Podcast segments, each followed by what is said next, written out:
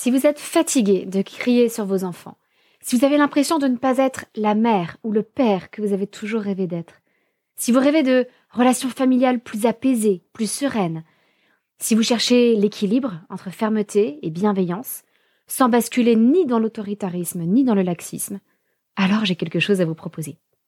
Les jeudis soirs, du 16 mai au 27 juin, j'organise un atelier de parents en ligne, en tout petit groupe. Durant sept semaines consécutives, je partagerai avec vous tous les outils de la discipline positive qui m'ont moi-même aidé à la fois à dépasser mon tempérament colérique et aussi à établir des relations plus saines et apaisées avec mes enfants. Nous ferons des jeux de rôle pour tester ces outils et voir ce qui vous convient. Nous réfléchirons ensemble pour trouver des solutions à vos problèmes parentaux et nous nous encouragerons mutuellement tout au long de ce parcours. Tout se passe sur Zoom. Vous pouvez donc participer à l'atelier tranquillement depuis chez vous sans payer une babysitter.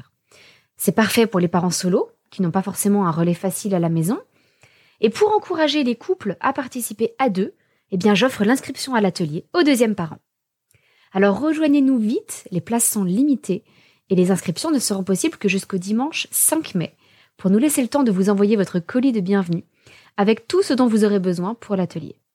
Moi, j'espère vous retrouver très vite dans un groupe aussi extraordinaire que ceux des dizaines et des dizaines de parents qui ont déjà participé à des ateliers comme celui-ci et qui en sont tous sortis tellement plus serein. C'est simple. On a un taux de satisfaction de 100%. Toutes les infos sont sur la page d'inscription de l'atelier que vous retrouverez dans les notes de votre épisode. Alors bonne écoute et à très bientôt.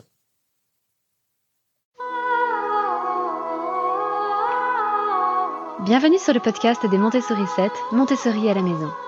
Je suis Anne-Laure Schneider, formatrice Montessori et maman de 5 enfants instruits en famille. Ma mission, c'est d'aider les parents, les assistantes maternelles, bref, tous ceux que dans notre communauté nous appelons des souricettes, à mettre en pratique la philosophie Montessori chez eux, avec leurs enfants ou les enfants qu'ils gardent.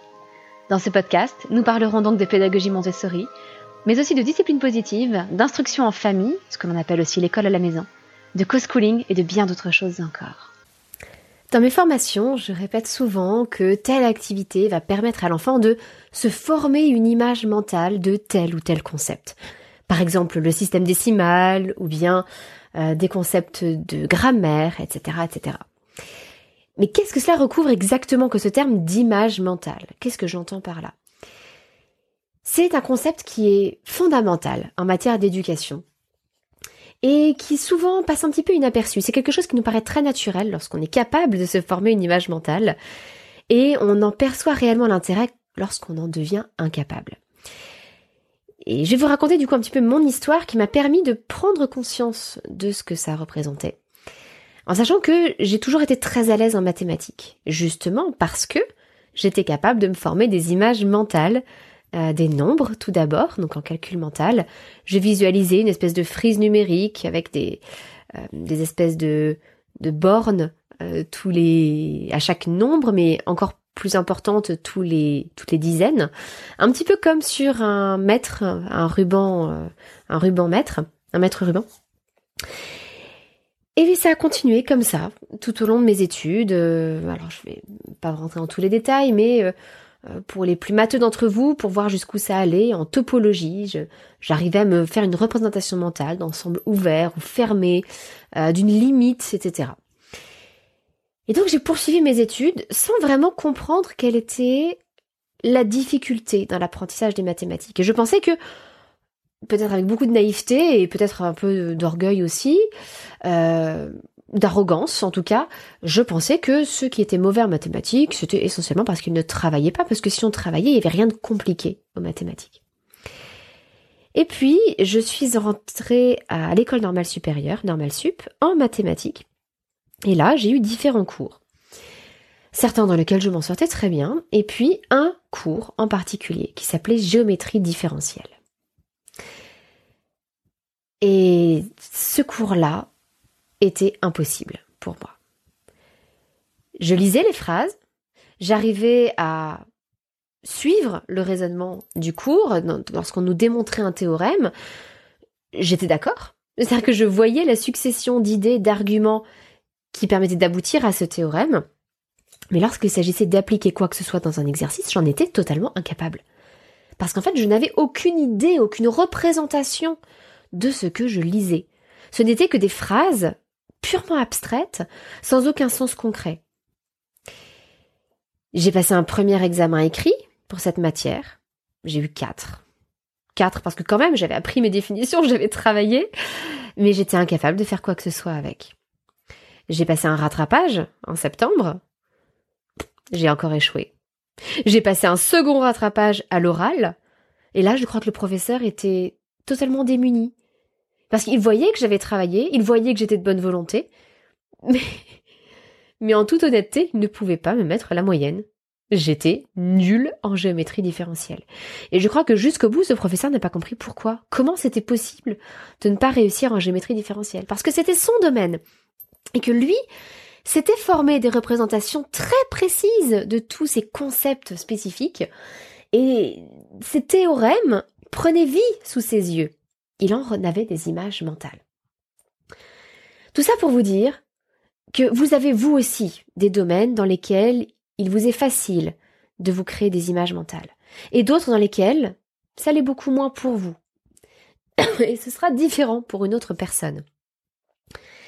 C'est normal, c'est ainsi, mais ça peut nous aider à prendre davantage conscience des difficultés des enfants et des adultes dans certains domaines, à prendre conscience que tout le monde n'a pas les mêmes facilités que nous, à comprendre aussi pourquoi les autres nous prennent parfois pour des idiots lorsque nous ne comprenons pas quelque chose qui leur paraît simple. Tout simplement parce que nous n'arrivons pas à nous faire une image mentale de ce concept-là, mais nous, y arrivons pour d'autres choses.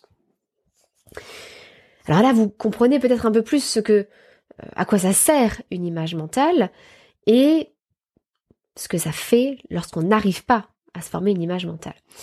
Mais attention, en fait, lorsque je parle d'image mentale, on a l'idée de quelque chose de visuel. Et en fait, les choses sont un peu plus compliquées que ça. En effet, il y a dans le cerveau euh, des mécanismes qui permettent de créer de nouveaux réseaux de neurones, des connexions neuronales qui se forment lorsqu'on apprend quelque chose. Et lorsqu'on a un apprentissage essentiellement visuel, on active le cortex visuel et donc on crée dans le cerveau des connexions neuronales qui vont réellement former une image visuelle du concept que l'on est en train d'apprendre. Mais il faut savoir qu'une partie de la population est totalement incapable de se former de telles images visuelles mentales. Certains estiment que ce serait entre 2 et 5% de la population qui en serait incapable. Alors ce sont des gens qui souvent ont du mal à se rappeler les visages des gens, ont souvent aussi plus de mal à se rappeler les événements de leur passé, euh, peuvent avoir du mal à décrire dans le détail ou à reproduire en dessin euh, quelque chose qu'ils auront vu ou qu'ils auront eu sous les yeux pendant un certain temps. Ça ne veut pas dire que ces gens sont totalement handicapés à ne pas pouvoir se former d'image mentale, pas du tout. Ils compensent. Ils compensent autrement. Par exemple, ils peuvent entendre des sons dans leur cerveau. Ils peuvent euh, aussi traduire par des mots, donc par un langage, par les outils du langage, ce qu'ils voient. Et donc là où vous voyez l'image de votre salon, et peut-être que vous êtes capable ensuite de fermer les yeux et de voir dans votre cerveau l'image de votre salon, Peut-être que vous n'en êtes pas capable et qu'à ce moment-là, vous allez, lorsque vous fermez les yeux et que vous pensez à votre salon, voir émerger des mots comme euh, canapé noir, table basse en bois, quatre pieds, des choses comme ça. Euh, plaid euh, rouge, etc., etc.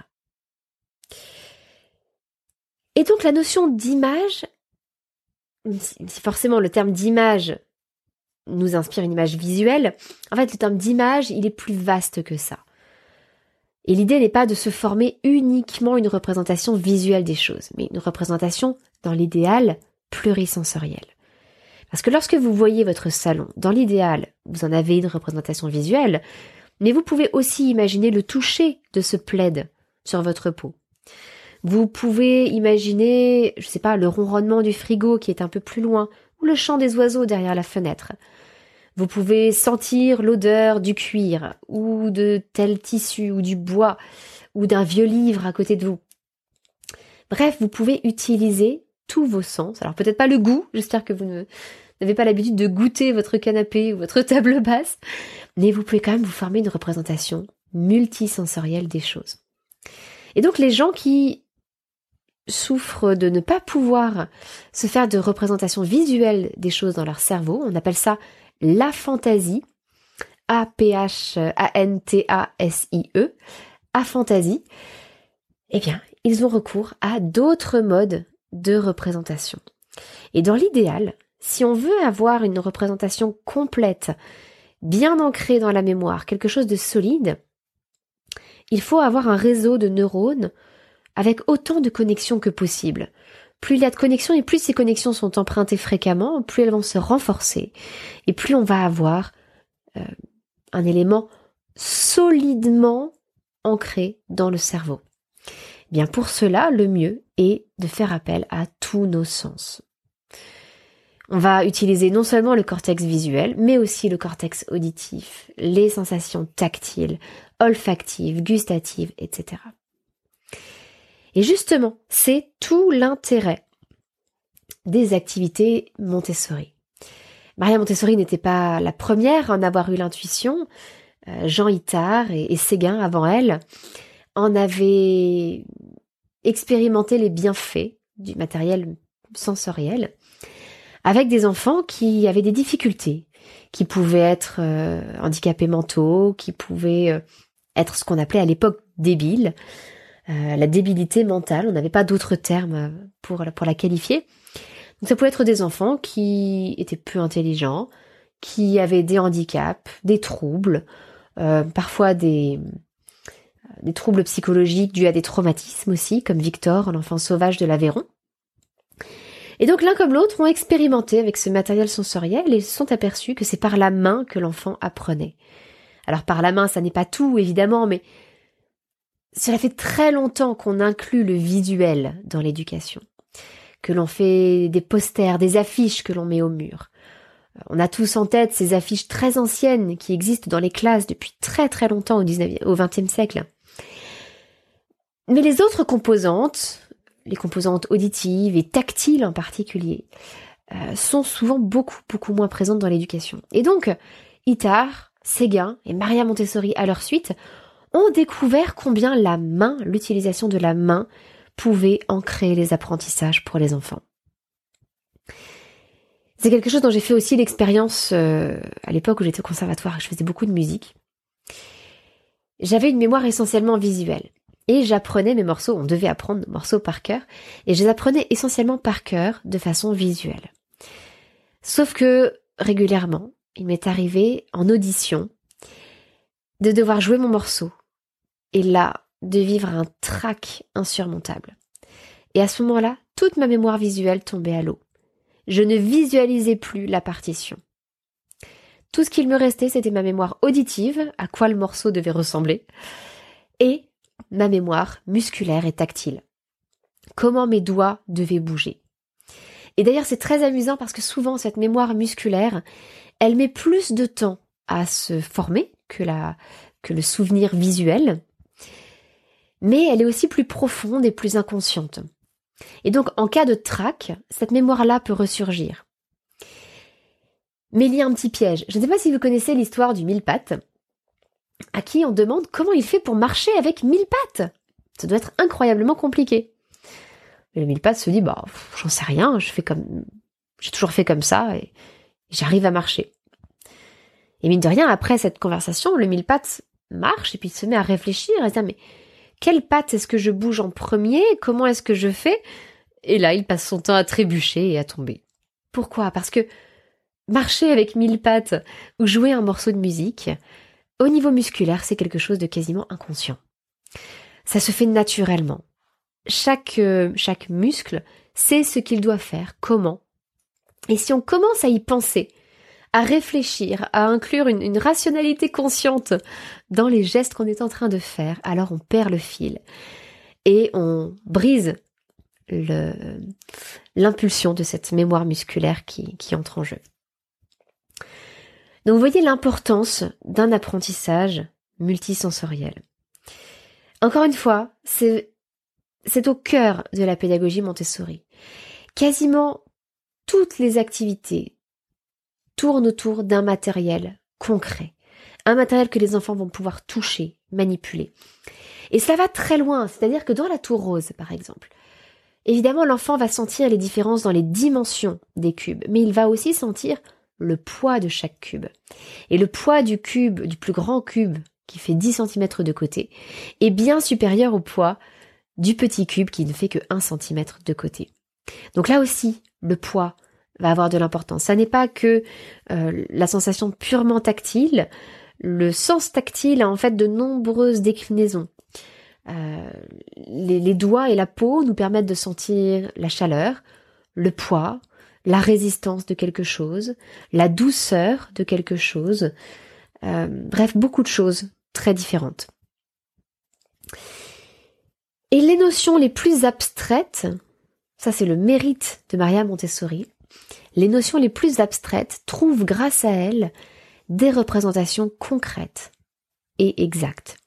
Exactes au sens où il y a plusieurs aspects à la représentation concrète de ces notions abstraites. Par exemple, le cube de mille, que j'aime, un matériel que j'aime particulièrement. C'est un cube constitué de mille perles dorées.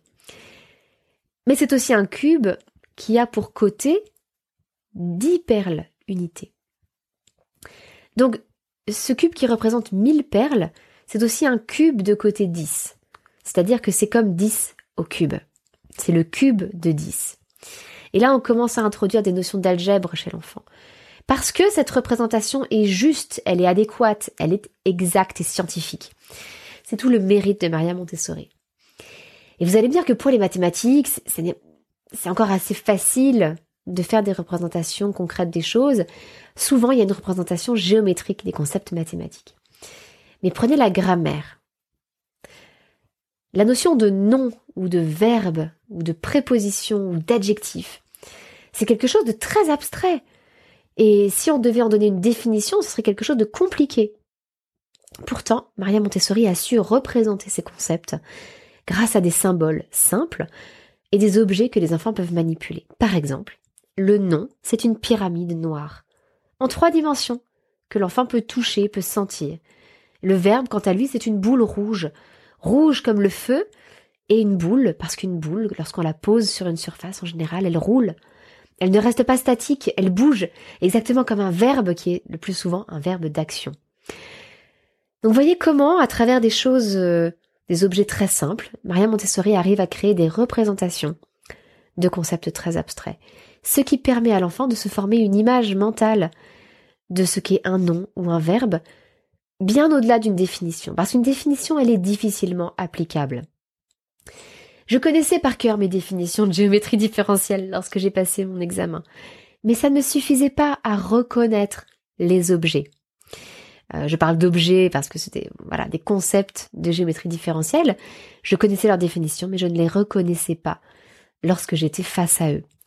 Et je ne savais pas comment utiliser les théorèmes parce que je ne me représentais pas euh, l'action des théorèmes, si vous voulez, sur ces objets mathématiques. Donc il ne suffit pas de connaître les définitions abstraites, encore une fois, il est fondamental de se forger une image mentale, une représentation plurisensorielle, c'est-à-dire un réseau neuronal riche et complexe pour réellement maîtriser une notion et pouvoir l'utiliser ensuite. Alors j'espère vous avoir un petit peu éclairé sur ces concepts qui sont à la fois issus des neurosciences et de la pédagogie Montessori pour que vous puissiez voir la profonde euh, imbrication entre les deux. Et vous émerveillez peut-être comme moi de tout ce que Maria Montessori avait compris et pressenti avant les IRM magnétiques, euh, enfin les, les IRM euh, cérébrales, pardon, à une époque où ça n'existait pas, mais simplement par l'observation des enfants, elle avait déjà compris tout ça. C'est tout pour aujourd'hui. Je vous souhaite une excellente semaine. À mardi prochain. Votre petite sourisette, Anne-Laure.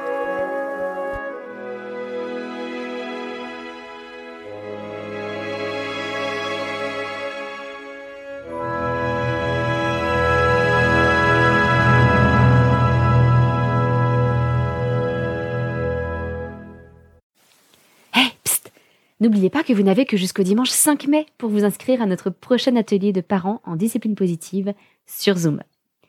Et petit rappel, l'inscription du deuxième parent est offerte. Donc si vous voulez prendre du temps en couple, à la fois pour vous et pour votre famille, eh bien c'est l'occasion ou jamais. Vous pourrez suivre tous les ateliers de chez vous sans même avoir à prendre une babysitter. Mais bien entendu, si vous êtes parent solo, vous êtes tout autant le bienvenu. J'ai donc hâte de vous retrouver les jeudis soirs de 20h30 à 22h30 entre le 16 mai et le 27 juin pour 7 séances de 2 heures en discipline positive. Toutes les informations sont disponibles sur le lien d'inscription que vous retrouverez dans les notes de votre épisode. À très bientôt!